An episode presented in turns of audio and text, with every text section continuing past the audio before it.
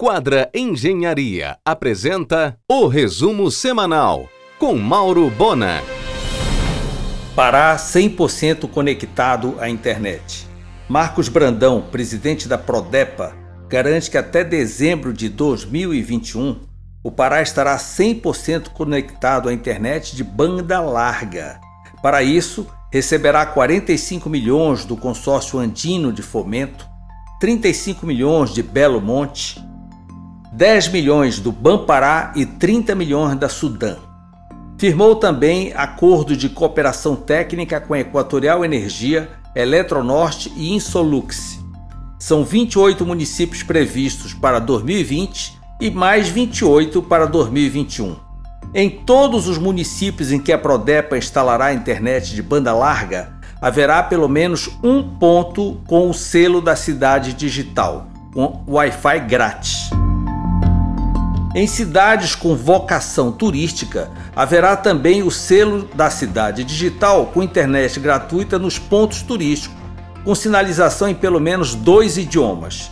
E nas cidades onde forem ter as usinas do Ter Paz, também haverá internet com Wi-Fi gratuito para facilitar a inclusão social. Em um oferecimento de quadra Engenharia, Mauro Bona informa. A partir de 20 de janeiro, todas as operações da Junta Comercial do Pará passam a ser obrigatoriamente digital.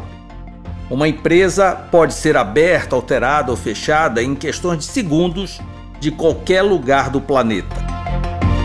O Banco da Amazônia e o Bampará conversam para que o Bampará passe a operar também o Fundo Constitucional do Norte, o FNO será lançado o Bampará Cash Passaporte, um cartão pré-pago internacional em seis moedas diferentes.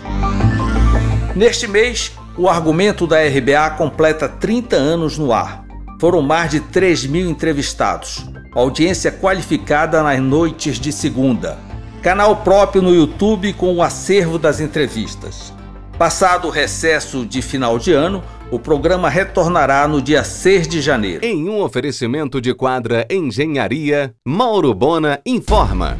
O Grupo Yamada iniciou os pagamentos dos valores referentes à terceira parcela de crédito trabalhistas, em conformidade com o acordo aprovado na sua recuperação judicial. A empresa visa finalizar o pagamento da parcela ainda amanhã, antes do Natal. Acabou a lua de mel das farmácias com Belém. A Pague Menos fechou o lojão da Padre Otíquio, esquina da Conselheiro. Iniciou a revitalização da Praça do Relógio. Pena que coincide com a chegada das chuvas e muitas enchentes naquela área. A Jusepa outorgará o mérito do registro mercantil à empresa Santa Maria, com mais de 100 anos de operação, e ao empresário Manuel Barros.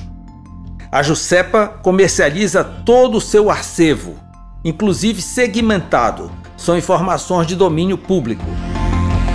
De acordo com registros na junta comercial, estabelecimentos de mini mercados são atividade comercial preponderante no Pará.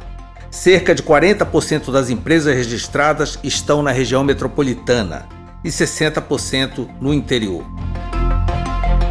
Será agora em janeiro o lançamento do Piazza by Quadra e inauguração da loja conceito da construtora na Padre Otíquio em frente à Praça Batista Campos. Assina do cartório do segundo ofício de imóveis de Belém.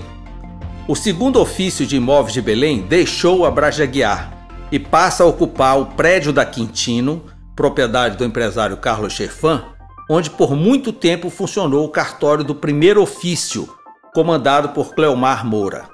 Aliás, o Tribunal de Justiça do Estado destituiu a recém-designada interina Janice Monteiro e nomeou Flávio Pereira de Souza, titular do primeiro ofício de Ananindeua, para responder pelo segundo ofício em Belém. Feliz Natal a todos! Você ouviu o resumo semanal com Mauro Bona. Siga o Twitter, arroba Mauro Bona.